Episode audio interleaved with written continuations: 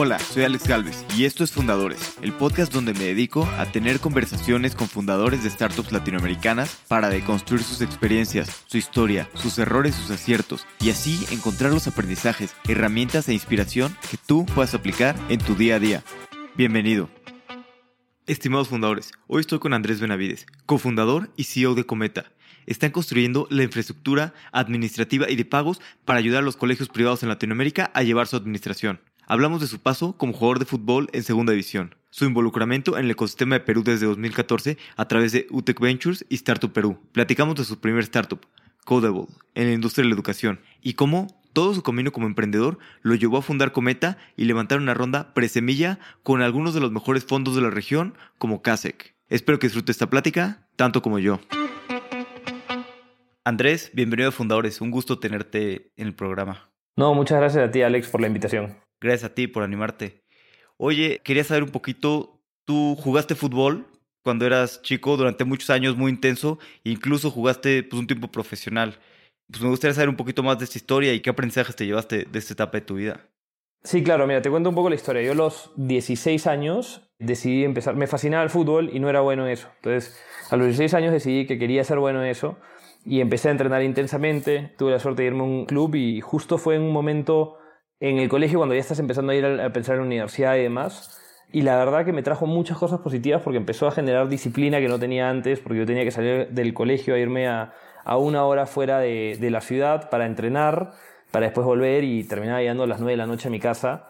Y si no hubiera tenido como que una disciplina absoluta, no hubiera podido sobrellevar ese momento, ¿no? Y, después la suerte es que me lleva a...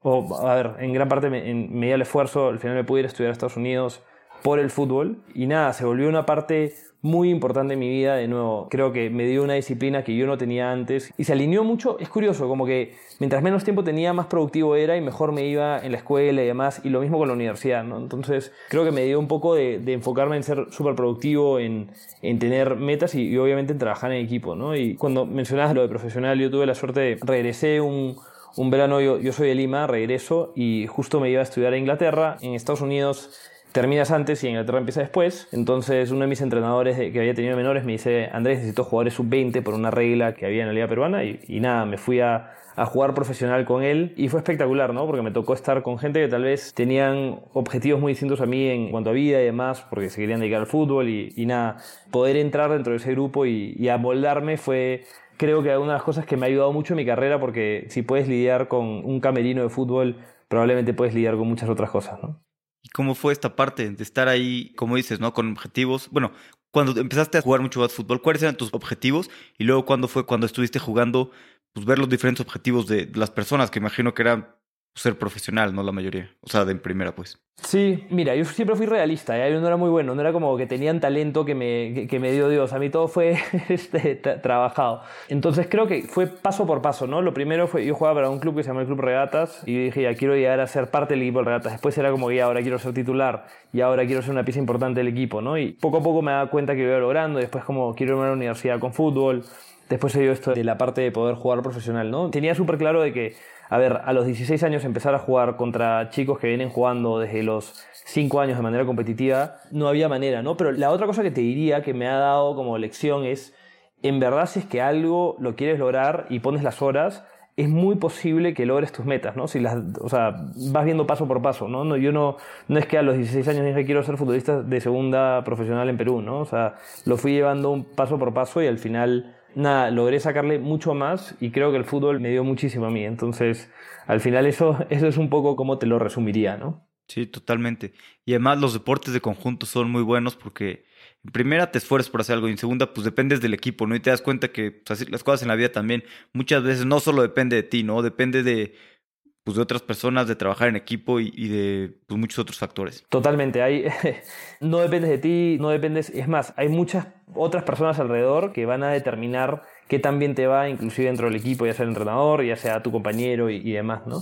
Y sí, al final creo que hoy día eso valoro mucho en la gente que ha tenido la capacidad de, de estar en un espacio de competitivo de deportes, habla mucho de, no sé, los, la tenacidad que han tenido en, para poder lograr eso, ¿no? Total. Y bueno, cambiando un poquito de tema a varios años después, pues empezaste en UTEC Ventures, ¿no? Pues platícanos un poquito qué fue, qué se quería lograr y cómo fue que te sumaste a, pues, al equipo de UTEC Ventures desde el principio. Perfecto, sí, mira, ahí la historia es interesante. Empezaba a surgir esta nueva universidad hecho por varios empresarios y grupos económicos en Perú que querían como que reimaginar lo que era una universidad de ingeniería de calidad, ¿no? Entonces, a mí me interesó mucho el proyecto me interesa mucho la educación, después podemos hablar un poco más de, eso, pero me interesó mucho el proyecto regresando yo de Estados Unidos, como era una cosa que estaba alineado a un poco la misión de vida que yo tenía, trabajar en educación, trabajar en cosas que generen desarrollo en la región. Y curiosamente llego a, Carlos Genen, que era el, director de la universidad, y me planteó lo que estaban armando, que era tanto la universidad como que dentro de la universidad lo que decían ellos, tenemos que tener un área de emprendimiento, ¿no?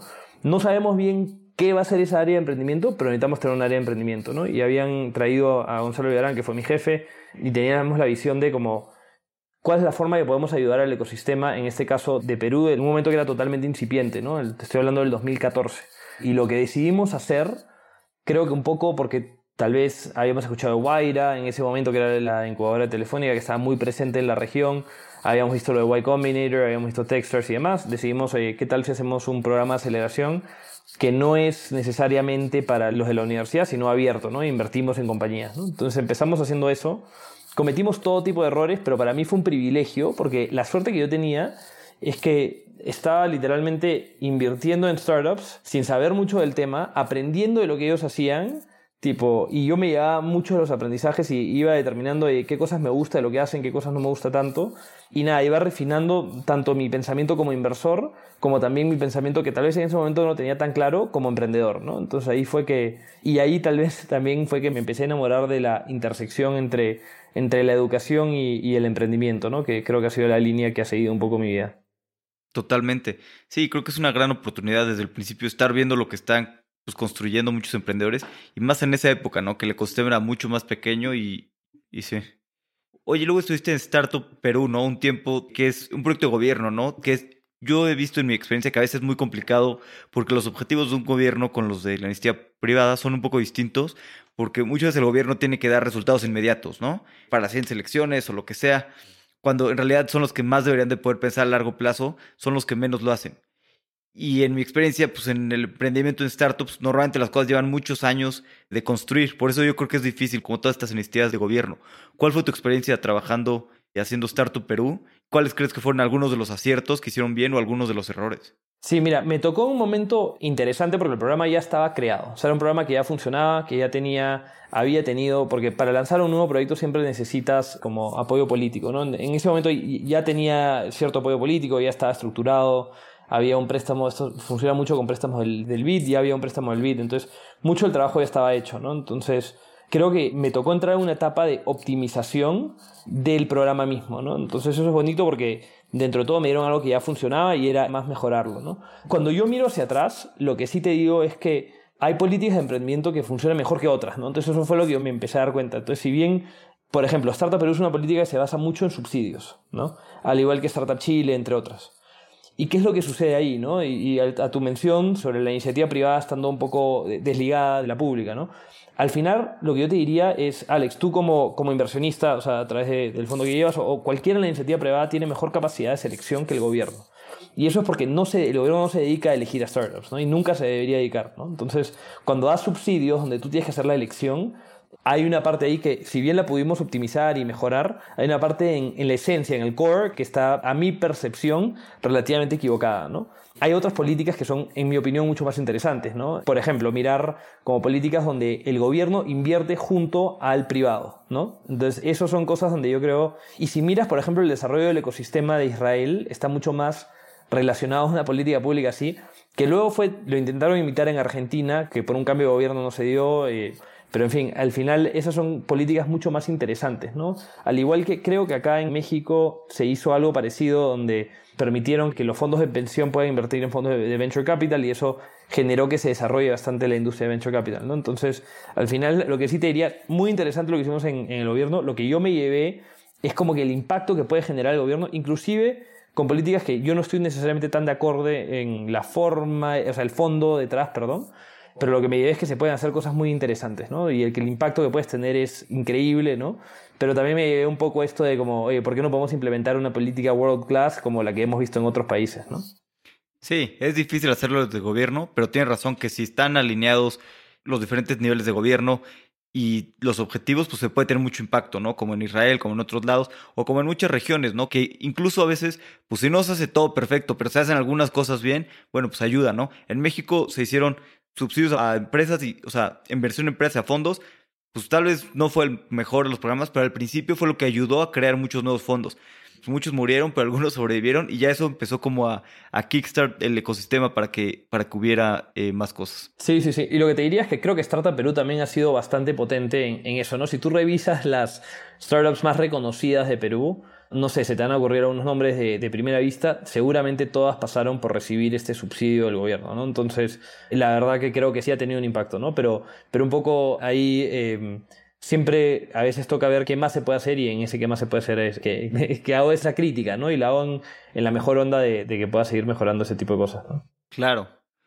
¿Y luego en qué momento dijiste, oye, ya estoy pues, aquí viendo desde la banca y demás, me gustaría emprender? ¿Y en qué momento dijiste, ya estoy listo? Sé que primero empezaste Codeable y fue desde un Venture Studio, ¿no? Sí, sí, mira, te cuento la historia rápidamente. Y esto nace desde el trabajo que yo hacía en el gobierno.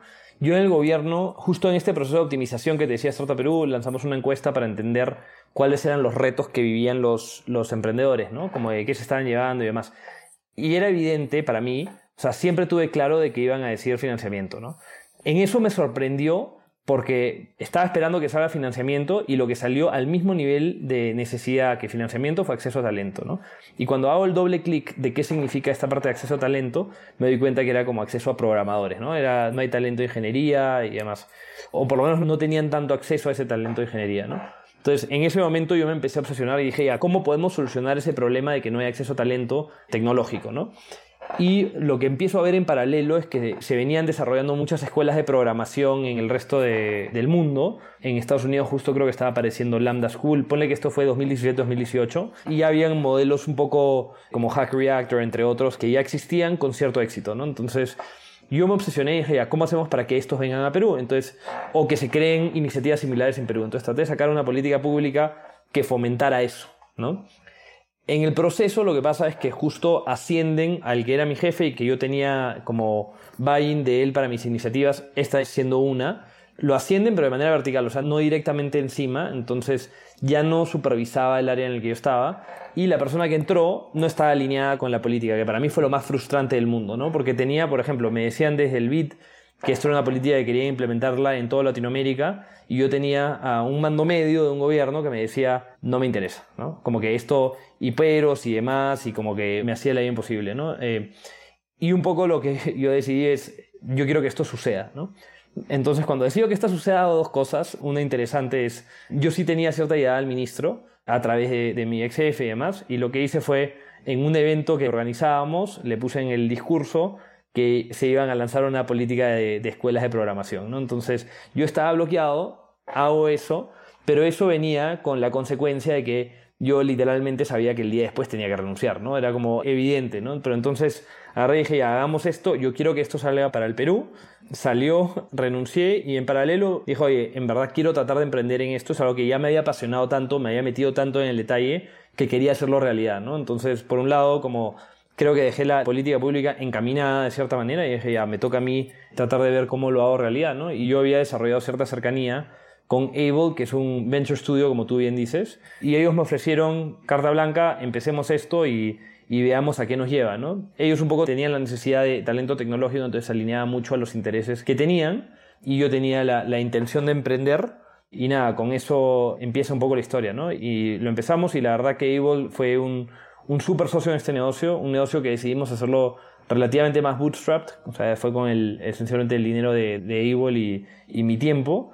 Y nada, creamos Codeable que, que, esencialmente lo que hacen es enseñamos a la gente a programar y les cobramos un porcentaje de su salario posterior, ¿no? Como ya hay algunos otros modelos, al final no levantar capital lo que nos permitió es que enfocarnos en calidad, no tanto en, en cantidad y crecer de una manera sostenida, ¿no?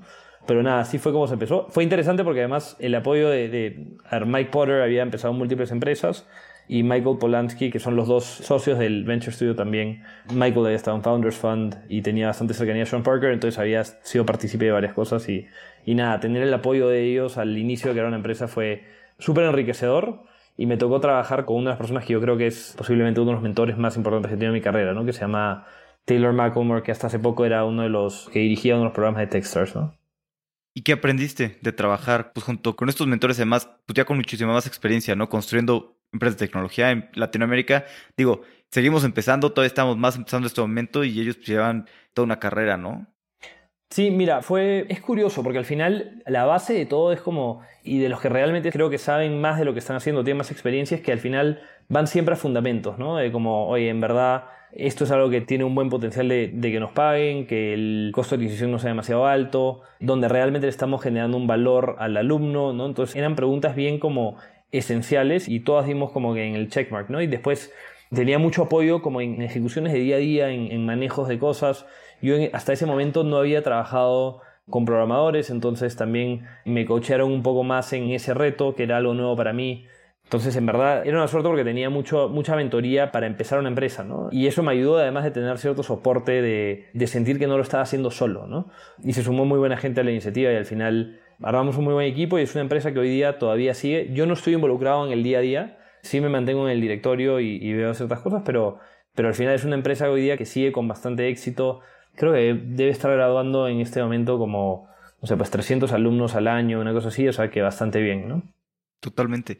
¿Y qué ventajas le ves haber empezado en un Venture Studio sobre pues, haberlo empezado por tu cuenta? Porque creo que como First Time Founder, a veces puede ser muy práctico empezar con un Venture Studio. Lo que no me gusta es que a veces se quedan demasiado equity, entonces eso te puede afectar mucho para rondas posteriores, pero pues como First Time Founder te ayuda mucho, ¿no? A tal vez pues, levantar dinero más rápido y poder construir más rápido, ¿no? Aprender más rápido.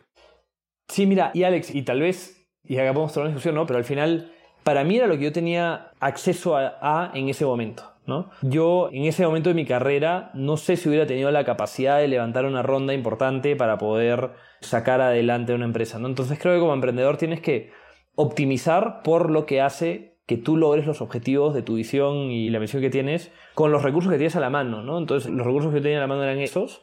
Y la verdad que bastante bien. Sí hay, hay muchos trade-offs, sí, lógicamente, al final el equity que ellos toman es, es mucho mayor y en el tiempo posiblemente su involucramiento no es tan importante, ¿no? No es como que están involucrados en el día a día y demás, ¿no?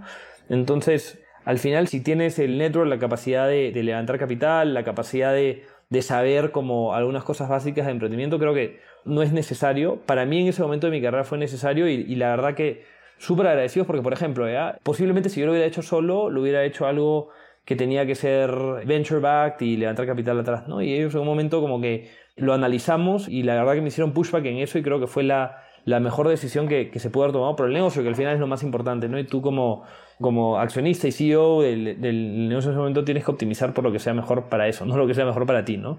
Entonces al final creo que, que me llevé eso, pero sí, es un modelo distinto, ¿no? No sé, tú por ahí has visto otros casos donde es, es un poco más grave, pero para mí funcionó en este, con los objetivos que tenía para esa empresa y en ese momento de mi carrera, ¿no? Sí, yo curiosamente tal vez esto no es lo más políticamente correcto. He visto que no funciona a veces también para la empresa porque les impide levantar como capital posterior y seguir creciendo. O sea, los nuevos inversionistas no quieren entrar, entonces como que no les funciona. Pero he visto que a veces funciona bien tal vez para los emprendedores, tal vez no en esa empresa, pero ellos adquieren mucha experiencia y tal vez fundan otra empresa después. En esa a veces ya como que hay muchos conflictos y, y es más complicado, pero he visto que muchos aprenden mucho y luego hacen otra empresa. No digo que el modelo no pueda funcionar, hay muchos que lo han hecho muy bien pero pues, tiene sus, sus, complicaciones. Sí, yo te diría que no soy fanático del modelo, ¿ah? pero funcionó y ahí tuve socios muy flexibles. En un momento me dijeron que si vuelves y te dedicas full time, cambiamos totalmente el equity structure, ¿no? Entonces al final también depende con quién estás haciendo el negocio, ¿no? Y al final, de nuevo, si ellos también son capaces de poner el negocio primero y poner los objetivos del negocio, ¿no? Pero sí, o sea, alineado, ¿no? Creo que es un, es un modelo que, que especialmente si vas bajo un modelo de venture backed, puede ser muy tóxico después por dilución de los fundadores y demás, ¿no? Sí, igual si es Bootstrap y si no vas a buscar capital de fondos, pues puede ser muy bueno empezar como Venture Studio. Pero bueno, hablando un poquito más de Codeable, ¿tú en qué momento decides que pues, se te acaba tu ciclo, que quieres salir y en qué momento pues, te vas dando cuenta, oye, creo que, o sea, ¿cómo es esa decisión? ¿Es de un día para el otro? ¿O cómo fue este debate en tu cabeza?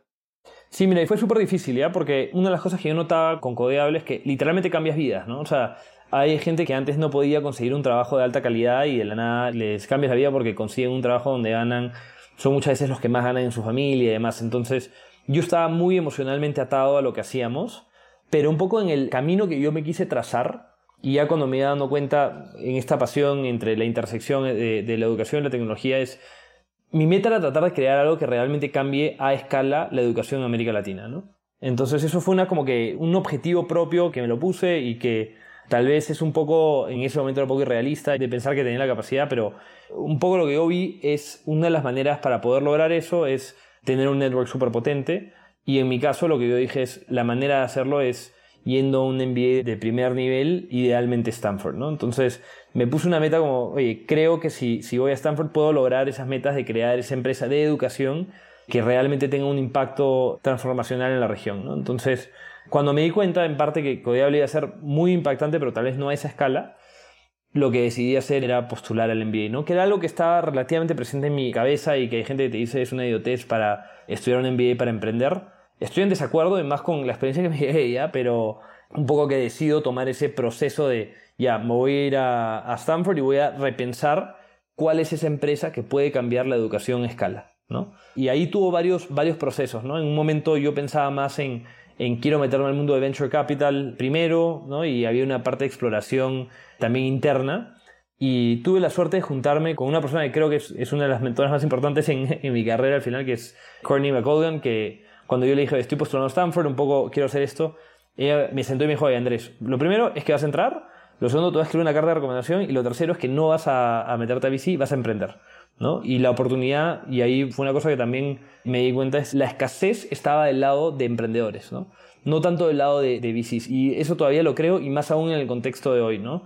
Entonces ahí como que empecé a entender y me di cuenta de, oye, sí, la oportunidad no es tan tanto en, en VC, seguramente en VC van a haber otras personas tanto más capaces que yo para hacer eso, pero en emprender creo que yo tengo, ya con la experiencia que me había llevado, tenía esta posibilidad de poder hacer algo a escala, ¿no? Y nada, entonces ahí me influenciado por Courtney, curiosamente después tuve la suerte de que me, me presentó Mari Vélez en ese mismo momento, porque era justo cuando estaba postulando las maestrías, Mari Vélez, que la, la, fundadora de Crack the Code, me presenta a David, que es su hermano. Yo me tenía que ir a, a, Brasil para una entrevista a uno de los MBAs que te hacían irte hasta allá, que me parece absurdo en, en este momento, pero en ese momento no me parecía tan absurdo. Pero nada, dije, oye, tengo la oportunidad de conocer a David Vélez, increíble, y nada, tuve ahí la oportunidad de conversar con él. Y una cosa que me marcó mucho es, él me dijo como algo muy similar, ¿no? La escasez está en los emprendedores, no en ser un fondo, ¿no? Y en ese momento me dice que él lo sintió trabajando desde Sequoia y que él lo sentía, además, que a la hora de, de, invertir no tenía mucho que sumarle porque él no tenía un background de haber operado en empresa y demás, ¿no? Entonces que bajo su percepción, en verdad VC era para otra etapa, ¿no? Entonces de la nada tuve dos personas que yo respeto muchísimo que me decían lo mismo, ¿no? Me decían, oye, el lado está más de emprender y dije, oye, ¿sabes qué?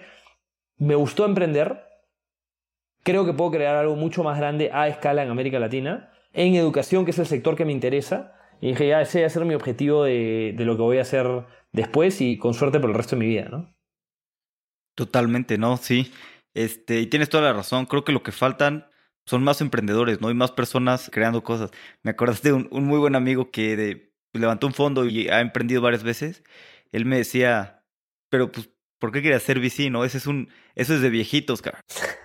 si estás joven, aprovecha y pues mejor funda una empresa y todo, y ya después, pues ya que seas más grande, puedes ser VC. No sé si viste el tweet de Sam Altman hace poco. Sí, sí, sí lo vi. no creo que es tan verdad, ¿no? Pero en esencia decía que hay muy buenos operadores que no, no logran serlo porque la vida de, de VC es muy cómoda.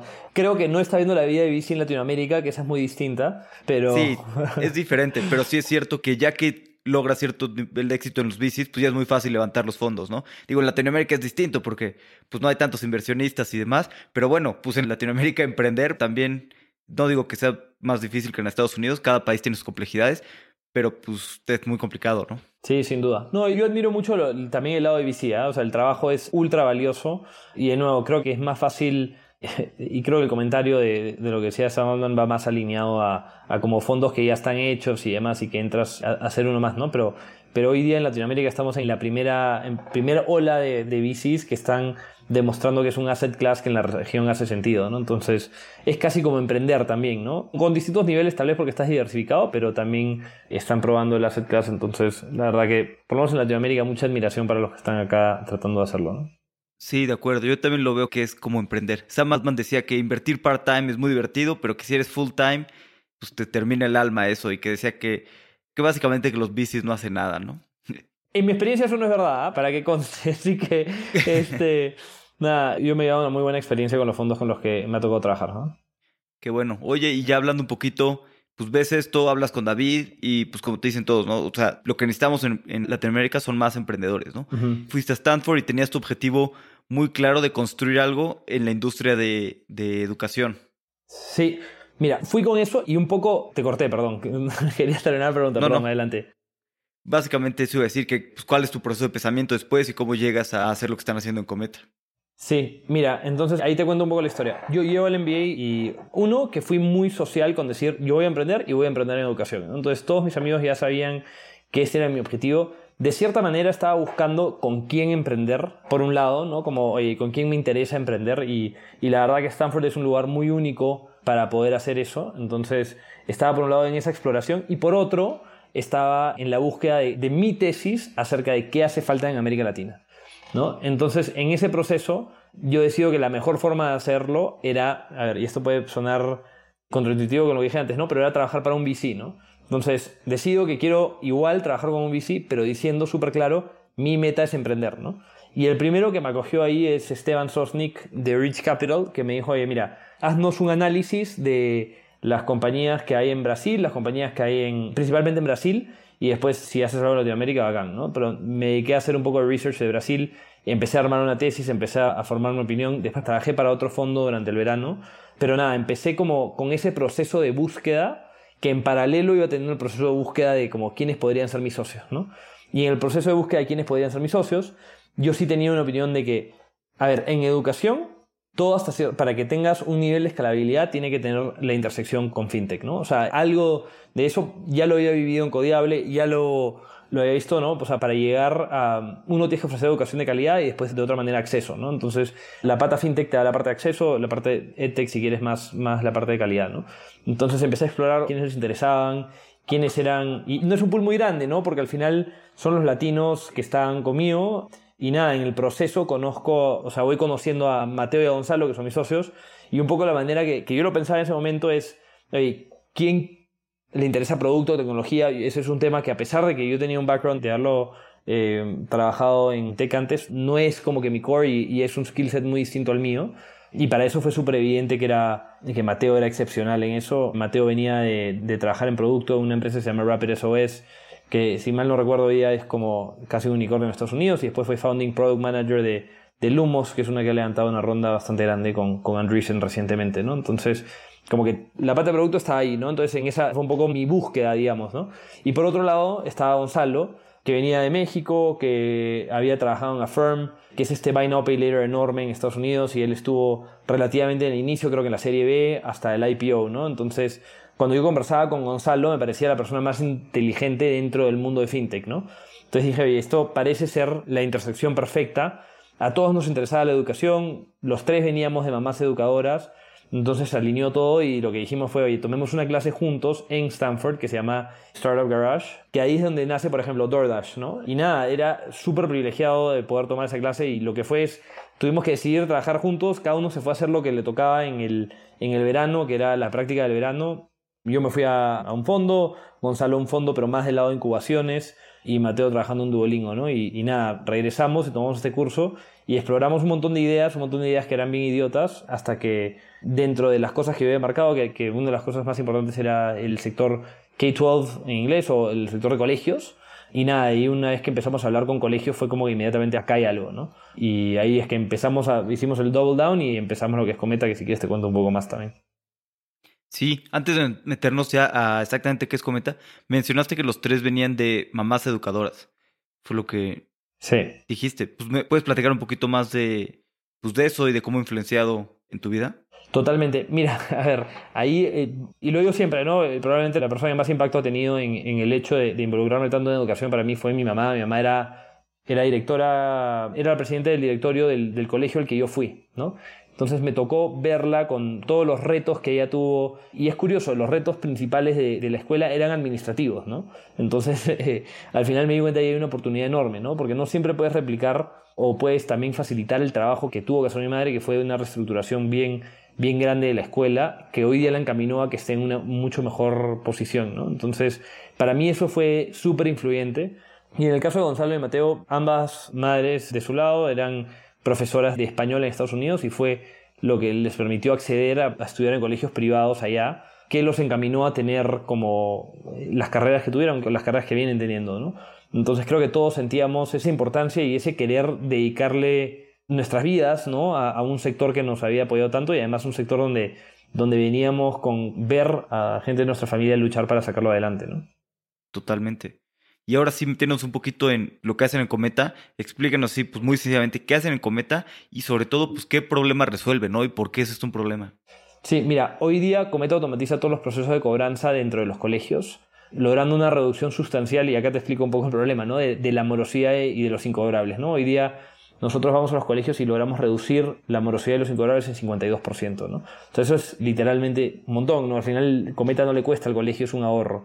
Entonces lo que nosotros detectamos es que hoy día hay muchos temas, y más impactado por COVID y demás, donde los colegios sufren por flujo de caja, ¿no? Es flujo de caja y, además de todo el trabajo administrativo que conlleva estar cobrando las colegiaturas, ¿no? Entonces decidimos crear un proceso para automatizar algo que es esencial dentro de la escuela, pero no es el core, ¿no? El core al final del colegio es enseñar, ¿no? Entonces decidimos automatizar ese proceso para que, si bien ellos siguen teniendo el, control y no es una tercerización, lo puedan hacer de manera mucho más efectiva y al final eso les permita tener mejores resultados dentro de la administración de la escuela y demás, ¿no? Partimos con ese producto, que es un producto con el que estamos haciendo, pero un poco la visión que tenemos es crear la infraestructura que potencie las escuelas privadas en toda Latinoamérica. ¿no? Y eso hoy día sí es la parte de mejorar el flujo de caja, mejorar la cobranza, pero a futuro lo que vemos es que, no sé, Alex, tú quieres comenzar una escuela en un lugar recóndito de, Latinoamérica o de México, donde fuese, que tenemos todo lo que necesitas de financiamiento, desde, no sé, cobranza, acceso a, a los distintos proveedores que necesites para que tú puedas montar eso. ¿no? A eso lo queremos llevar para que en un futuro ningún niño en, América Latina no tenga acceso a una educación de calidad. Nuestra tesis es que en verdad la educación privada en nuestra región es esencial para lograr los resultados educativos que, necesitamos. Entonces, nada, un poco impulsando eso y avanzando bastante rápido al lograrlo. Totalmente. Y un poquito hablando de, ¿te acuerdas de algunas otras? Me dijiste que se les ocurrieron muchas ideas y probaron muchas cosas algunas otras ideas que hayan probado, porque por ejemplo, esto, ahorita ya que me lo dices, es un problema muy obvio, ¿no? La cobranza en las escuelas, pero pues tal vez antes nunca se me hubiera ocurrido, ¿no? Esos son los tipos de problemas que, pues, que son difíciles de ver. Sí, o sea, al final, y como te explicaba, no es como un vertical SaaS dentro de, del sector educativo y lo que yo veía es que en, Estados Unidos habían múltiples que hacían esto en, en el sector de K-12 de nuevo, de, de, colegios, y no veías tantos players en América Latina que no sean legacy y demás, que tengan como todo lo que necesita un colegio o inclusive soluciones específicas. ¿no? Entonces, lo que vimos es un white space enorme en este sector. ¿no?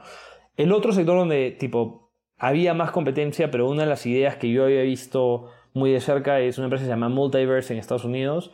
Entonces traté de explorar algo similar a Multiverse, que esencialmente son es lo que se llama Apprenticeship Based Training, ¿no?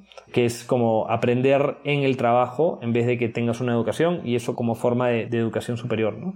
Y al final lo que nos empezamos a dar cuenta es que no hacía tanto sentido en, en América Latina, no había tanto necesidad de las empresas o willingness to pay de las empresas para que haya un modelo de apprenticeship-based training, ¿no? Y nada, ahí lo exploramos un tiempo, no nos hizo sentido y, y, te juro, fue una cosa, empezamos a hablar con un colegio y dijimos, oye, acá hay algo, ¿no? Y ahí partimos a explorarlo a más detalle, ¿no?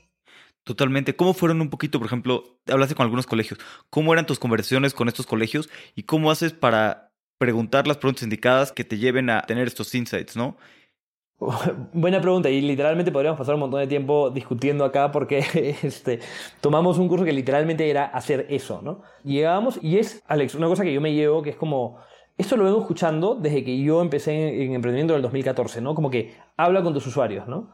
Lo distinto que me pasó fue que en esta clase de la nada tenía Greg Waldorf, que había fundado Invoice2Go, que fue una empresa que se vendió por cientos de millones y él fue el CEO de eHarmony que me decía, habla con usuarios.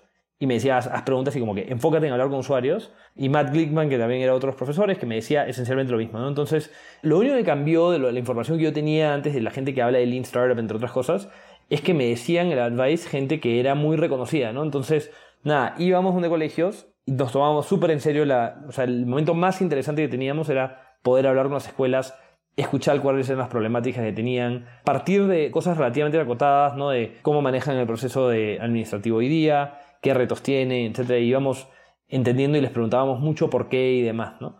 Y si algo como en retrospectiva me arrepiento, es no haberle dedicado más tiempo a ese proceso, ¿no? Porque una vez que levantas capital, como que te sientes en modo ejecución, y yo, por lo menos, y uno de los errores que cometí fue perder esa perspectiva de como, oye, todavía estamos en modo exploración. No importa que tengas, en nuestro caso, no sé, 5 millones de dólares en el banco, lo que importa es que sigas en ese modo exploración y sigas entendiendo a tus usuarios, especialmente en las etapas iniciales, ¿no?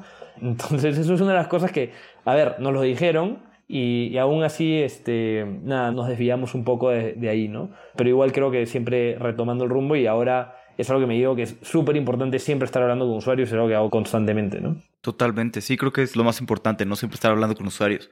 Y mencionaste ahorita que levantaron 5 millones de dólares. Sé que invirtieron algunos fondos muy buenos en su ronda, Kasek y, y algunos otros. Tío, tú ya tenías bastante experiencia trabajando en fondos, emprendiendo y demás. Pero pues cómo armaste la ronda, cómo fueron hablando con inversionistas, cómo fue toda esta parte de levantar capital y sí, cómo fue toda esta parte de levantar capital, porque digo, acaban levantando bastante, 5 millones, y pues sin tener todavía ventas, ¿no? Teniendo un gran equipo, la idea de dónde atacar, pero, pero todavía sin, pues, sin ventas.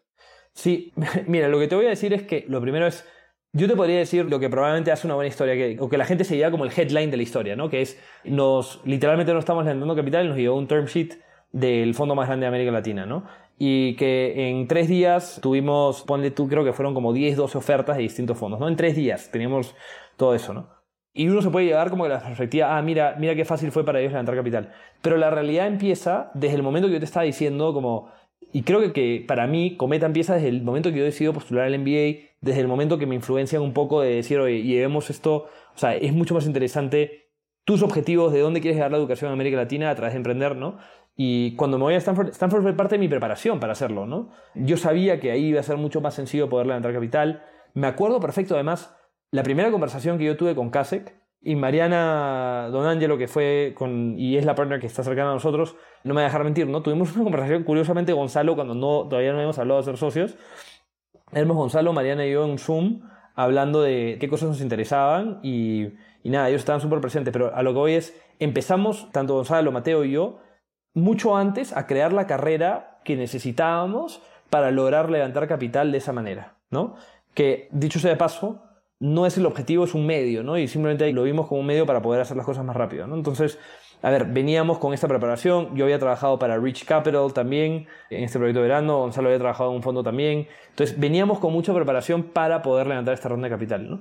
Cuando nos damos cuenta, bueno, nos dimos cuenta de que esto iba a ser una ronda competitiva, te diría que fue más o menos en en noviembre del 2021, que recién estábamos nosotros como conversando y explorando y hablando con colegios, lo que decidimos hacer es empezar a pensar en cuáles podrían ser los fondos que contactaríamos y demás y cuál iba a ser la historia que íbamos a contar, ¿no? Todo esto se acelera porque en un momento yo ya había tenido una conversación con Mariana de CASEC, Mariana me dice, oye, quiero que tengamos una siguiente conversación con, con Santiago Fossati, tengo esa siguiente conversación con Santiago y nada, después me escribe Mariana y me dice, oye, quiero presentarte a, a Nico Secasi, ¿no? Y yo un poco que no me sentía listo para levantar capital en ese momento, y sentía que me estaban llevando hacia ese camino, ¿no? Entonces traté de esperar las cosas, nos pasamos el, nuestras vacaciones, si quieres, de invierno, Gonzalo, Mateo y yo viniendo a México, preparar un poco, mirarnos nosotros a la cara y decir, oye, ¿en verdad queremos emprender? ¿En verdad queremos hacer esto junto? Esto es algo que nos apasiona. Y nos dimos cuenta muy rápidamente que todos los caminos eran sí, ¿no? Entonces en ese momento ya empezamos a, no sé, pensar en la historia y demás, ¿no? Todo esto se acelera porque en un momento Mariana me insiste con, queremos que conozcas a Nico Secasi, ¿no?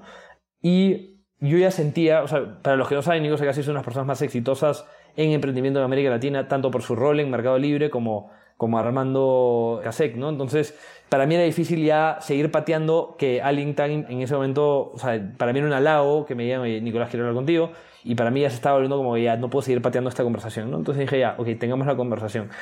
En el momento que le digo así a Mariana, vemos en la invitación a la reunión que estaban todos los socios de CASE, ¿no? O sea, todos los distintos partners. Y yo había trabajado en VC y dije, esto es Investment Committee. Llamamos a un profesor nuestro de, de, Stanford, que una de las cosas bonitas de estar ahí en la universidad es que como todo se iba gestando ahí, teníamos apoyo de los profesores y demás. Es uno que escribe mucho de emprendimiento, que se llama Ilya, no sé cómo pronunciar su, su apellido, pero siempre que ven métricas de como, oye, unicornios por universidad, unicornios por no sé qué tanta cosa, mucho de ese research de VC viene de Ilya, ¿no?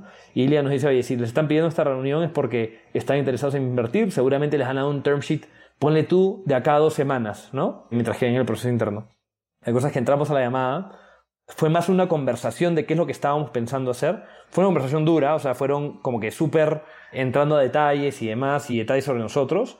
Y al final nos dicen, ok, muchas gracias por tu tiempo, y ya nos va. Cuelgo el teléfono y a la hora, ponte que me llama Mariana y me dice, oye, queremos invertir, valuation de tanto y demás, ¿no? Y en ese momento nosotros dijimos, sabemos que casi que es el partner ideal, pero igual queremos llevar un proceso. Nada, llevamos un proceso que, de nuevo, ahí fueron los tres días, nos sentamos con varios fondos, recibimos varios term sheets y al final armamos la composición de inversionistas que nos parecía más ideal en ese momento, ¿no? Habían fondos que nos fascinaron y con los que queríamos trabajar y con eso decidimos avanzar, siempre sabiendo, en este caso, por la cercanía que habíamos tenido en el tiempo de, como te digo, una primera llamada con Mariana un año antes de siquiera que estemos pensando en emprender o empezando el proceso de emprender, como para nosotros eran claramente el partner ideal porque nos habían acompañado y demás y por la trayectoria que tienen, ¿no? Entonces, nada, ese fue el proceso, fue súper rápido. Si lo quieres ver como el levantamiento de capital real, porque partimos de un term sheet, pero la realidad es que venía de mucho antes, ¿no? Sí hubo algunas cosas que hicimos bien, tal vez, perdón que me vaya en este monólogo, pero también comprometimos a algunos ángeles inversionistas antes de invertir, que en el momento que recibimos un term sheet nos ayudaron a presentarnos a más fondos, ¿no? Entonces hubo mucha planeación y fue muy como estratégicamente pensado para lograr el outcome que logramos, que al final era simplemente y totalmente eso. Eso ha sido lo más fácil levantar capital, por lo menos en seed stage, ha sido lo más fácil que hemos tenido que hacerlo. Lo más difícil es crear el negocio, ¿no? Claro. Oye, me dijiste que tuviste bastantes term sheets de diferentes fondos, que bueno, pocos emprendedores están en esta situación, ¿no? Y optimizaron por los fondos que hacían mejor fit con lo que ustedes querían construir.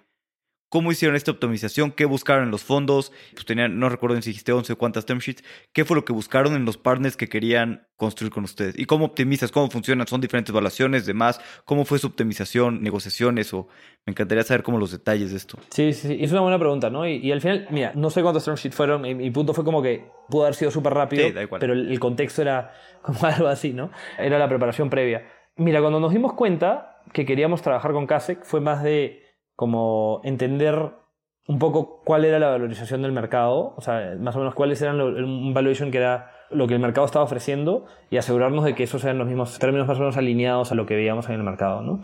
Y también fue un espacio para, o sea, no sabíamos lo que no sabíamos, ¿no? Al final queríamos conocer otros fondos, queríamos explorar qué nos llevábamos y la verdad que conversamos con fondos excepcionales que son súper buenos, pero al final sí queríamos y nos dimos cuenta de que quieres que un fondo lidere para después que estén involucrados en el proceso, que estén realmente boring, ¿no? En ese momento tal vez se había puesto de moda como hacer los famosos party rounds, donde nadie necesariamente lidera, pero después ningún fondo está necesariamente boring.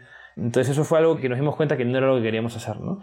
Y cuando vimos y haciendo el análisis, queríamos un fondo de Latinoamérica, porque el día de mañana podía pasar quién sabe qué, y podían dejar de invertir fondos en Latinoamérica, que creo que el tiempo nos ha probado que teníamos la razón en eso, ¿no? Tal vez haya unos fondos que podían haber, como tal vez en nuestro ego, por lo menos en el MBA, que la gente los conocía más, pero en verdad casi que es un fondo de élite y además es un fondo de Latinoamérica que va a seguir invirtiendo en Latinoamérica, ¿no? Entonces eso es algo que se volvió importante cuando definíamos el líder, ¿no?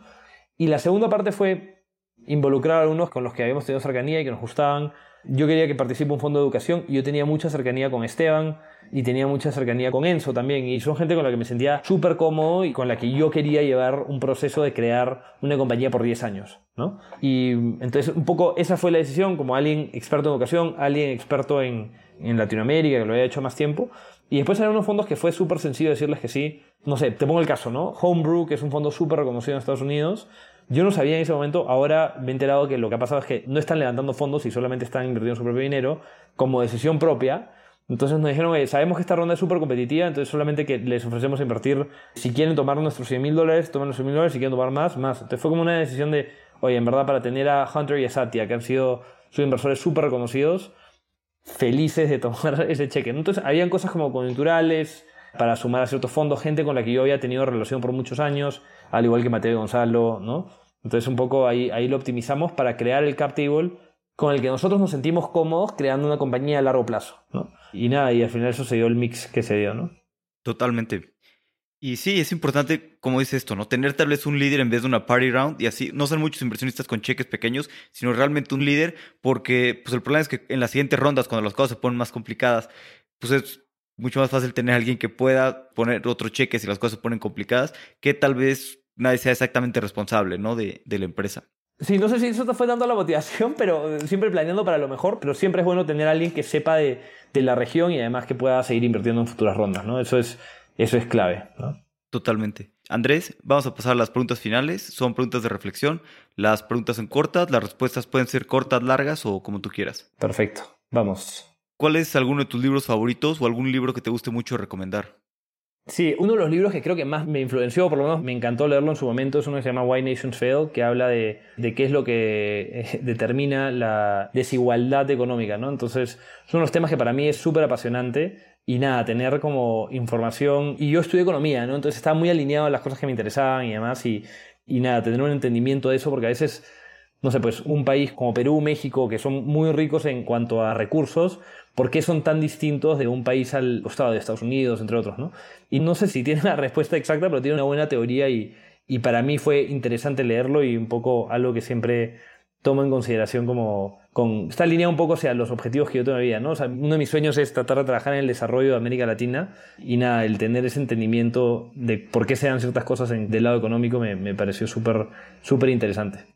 Súper bien. No he leído, justo hace un día estaba viendo, estaba en mi lista y no me acordaba de qué se trataba. Que por qué tenía este aquí, justo el siguiente decía, ¿por qué? Y me puse a leer otro, pero ya que, ya que lo recomiendas, lo voy a leer. De todas, te lo recomiendo full. ¿Tienes algún tema del que hayas cambiado tu opinión recientemente?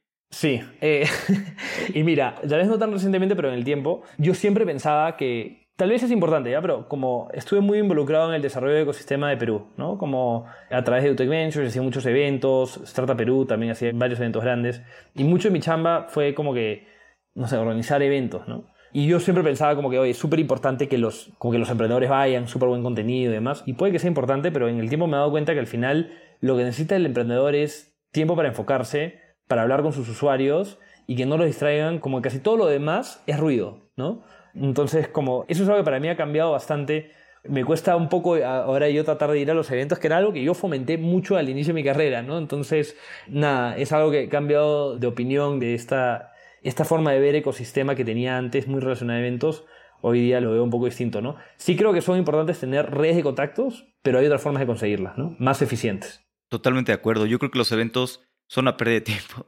O sea, si al principio no sabes nada, está bien porque conoces otras personas, te pueden orientar y puedes avanzar mucho al principio, que no sabes nada. Ya más adelante, pues la verdad es que es mejor hablar con tus usuarios, construir y estar trabajando más que estar en, en eventos. Pero creo que es una buena manera las personas que están empezando que puedan ver a otras personas con más experiencia construyendo y que puedan ayudarlas en eso. Que bueno, como dices, son redes de contacto que tal vez se pueden hacer de otra manera, pero tal vez no, ¿no? Hay personas que sí, hay personas que no. Yo así empecé y fui a unos eventos y fui conociendo personas. Y, por ejemplo, otra vez conocí a alguien de, bueno, de un pueblito de, México que me decía, pues yo no conozco a nadie, yo vengo a un evento y pues como que es la única manera que tengo de empezar a, a conocer más y entender más de, pues, de todo de, de, startups. Sí, puede ser. Tal vez estoy siendo un poquito muy centrado en lo que sirve para mí, ¿no? Pero en esa etapa de mi carrera era un poco algo que vi tan importante que hoy día tipo, es cero importante para, para mí. Sí, ¿no? es tan importante. Eventos de colegio sí, me fascinan, ¿eh? eso sí, eso sin parar. ¿Qué creencia o hábito has cambiado en los últimos cinco años que ha mejorado drásticamente tu vida? Mira, Alex, no sé si ha cambiado drásticamente mi vida, pero una de las cosas que sí he hecho, lo escuché de una de las clases que tomé, y es que te da más energía una ducha de agua fría todas las mañanas, ¿no? O meterte a la piscina, yo no tengo, o alberca, como dicen acá, yo no tengo alberca en mi casa y no planeo tener, pero agua fría al inicio de la mañana, siento mucho más energía a través del día, ¿no? Eh, entonces eso es una pequeña cosa, no sé si drásticamente, pero es una cosa que me ha ayudado a no depender del café. Es más, ya no tomo café. entonces eh, es un plus. Qué bueno. Sí, yo tampoco tomo mucho café, una adicción menos que tener. Andrés, también lo que están construyendo en Cometa es pues, un camino complicado y es ir por todas, ¿no? Construir una startup y una empresa de alto crecimiento es ir por todas. ¿Y por qué decidieron irse por ese camino y no tal vez pues un camino más tranquilo, trabajar en una buena empresa y con un buen salario que tal vez estás trabajando menos horas. Sí, mira, de mi lado, y, creo que lo comentaba antes, ¿no? Un poco mi objetivo era tratar de crear la empresa más grande, o una empresa que cambie, y eso me lo seté muy, muy atrás, de, de cambio la educación a escala en América Latina, ¿no? Y, y la manera de, que yo vi hacer eso es emprender, y creo que mucho de eso fue influenciado por la figura de mi abuelo, ¿no? Que mi, tuve la suerte de, de, A ver, mi abuelo empezó una de las empresas mineras más grandes del Perú y eso para él era como era todo, ¿no? O sea, y ahí vi la motivación detrás de lo que él hacía. No era una motivación financiera, ¿no? Él siempre, y lo repetía y cada vez que lo escuchaba, era, él creía que la única forma de desarrollar la sierra, o sea, los Andes, era a través de minería. Eso es, lo que él creía, eso se puede debatir, pero eso es lo que lo movía a él y esa era la pasión que él tenía por tratar de desarrollar el país al que él se sentía muy, muy afín, ¿no? Un poco mi lado era, yo pensaba, ¿cuál es el equivalente a mí ¿Cuál es el, equivalente en, lo que quiero dedicarme a mí? Esa parte de educación, yo veía también la importancia de la educación. Tuve una madre educadora, estuve, lo tuve muy de cerca y se hablaba mucho en mi casa. Lo que dije decía, ¿cómo, cómo puedo tratar de, generar desarrollo en América Latina? Y, me pareció siempre que era entre la intersección de la tecnología y la educación por lo que había vivido. ¿no? Entonces, un poco que la influencia de lo que yo vi, del impacto que pudo tener mi abuelo en, en el desarrollo, me llevó a pensar que yo podía también soñar en algo enorme, ¿no? Soñar en algo grande, de crear una empresa que, que como lo que él hizo también cambie una, una, industria, ¿no? Entonces, al final, y para mí la forma de desarrollo de América Latina es justamente eso, la intersección entre educación y tecnología, entonces, poco que me influenció a pensar de que también tengo la capacidad, yo vi a mi abuelo, mi abuelo no tiene, o sea, un, tipo brillante, pero más que nada una persona trabajadora, ¿no? Entonces, me hizo pensar que si alguien que tuve tan cerca tuvo la capacidad de hacerlo, en la industria que él creía que era la importante para el desarrollo, yo también quiero vivir mi vida con la intención de tener ese cambio, ¿no? Y nada, es, es algo bien bonito porque al final del día me permite tener un propósito y que es mucho más allá de conseguir dinero, ¿no? El conseguir dinero es, es o la parte financiera es un impacto de crear valor, ¿no? No es el necesariamente tampoco el fin, ¿no? Totalmente, y estoy de acuerdo. Yo creo que, digo, educación, obviamente, pero creo que el emprendimiento en tecnología es una oportunidad de, pues, realmente construir algo grande en Latinoamérica y pues poder salir de donde estamos, ¿no? Generar mucho más riqueza para toda la región y tener trabajos de calidad que podamos exportar a otros lados y, realmente, pues sí, tener más riqueza para la región. Totalmente. Y nada, y ahí creo que la chamba que haces tú, la chamba que hacen todos los que estamos involucrados en el emprendimiento es clave para que eso se logre, ¿no? ¿Tienes algún consejo que te hayan dado que te haya servido mucho? Sí, y creo que te lo dije antes, pero hablar con los usuarios, ¿no? Al final casi todo es, muchas veces distracción, más que la clave es, de nuevo, yo en verdad cada oportunidad que tengo de estar hablando con, tal vez no, o sea, potenciales usuarios, potenciales clientes, me encantaría, o sea, le dedico la mayoría de mi tiempo y al inicio me hubiera encantado dedicarle más tiempo, o sea, eso es algo que si, el consejo que yo le daría a todos que me dieron a mí es, encárgate de hablar con usuarios y hazte entiende a profundidad los problemas que tienen. Y sé que suena un poco repetitivo y para muchos ya trillado, pero la verdad que creo que es la esencia detrás de emprender con éxito, ¿no? Sí, totalmente. Andrés, muchas gracias por tu tiempo, la pasé muy bien platicando contigo, conociendo más de tu historia, de lo que hacen en Cometa y espero pues, que tenga bastante impacto en la región en los siguientes años, ¿no? Es apenas el comienzo. Totalmente alineado, es apenas el comienzo y sin duda vamos a tener un impacto enorme por ahora en México y seguro en un futuro en el resto de Latinoamérica. Como siempre, muchas gracias por escuchar. Y si te gusta Fundadores, por favor, comparte algún episodio a alguien que sepas que le pueda gustar. O simplemente califícanos con 5 estrellas en Spotify. Ah, y aprovecho para mandar un saludo a todos los que nos escuchan en Alemania. Hasta la próxima.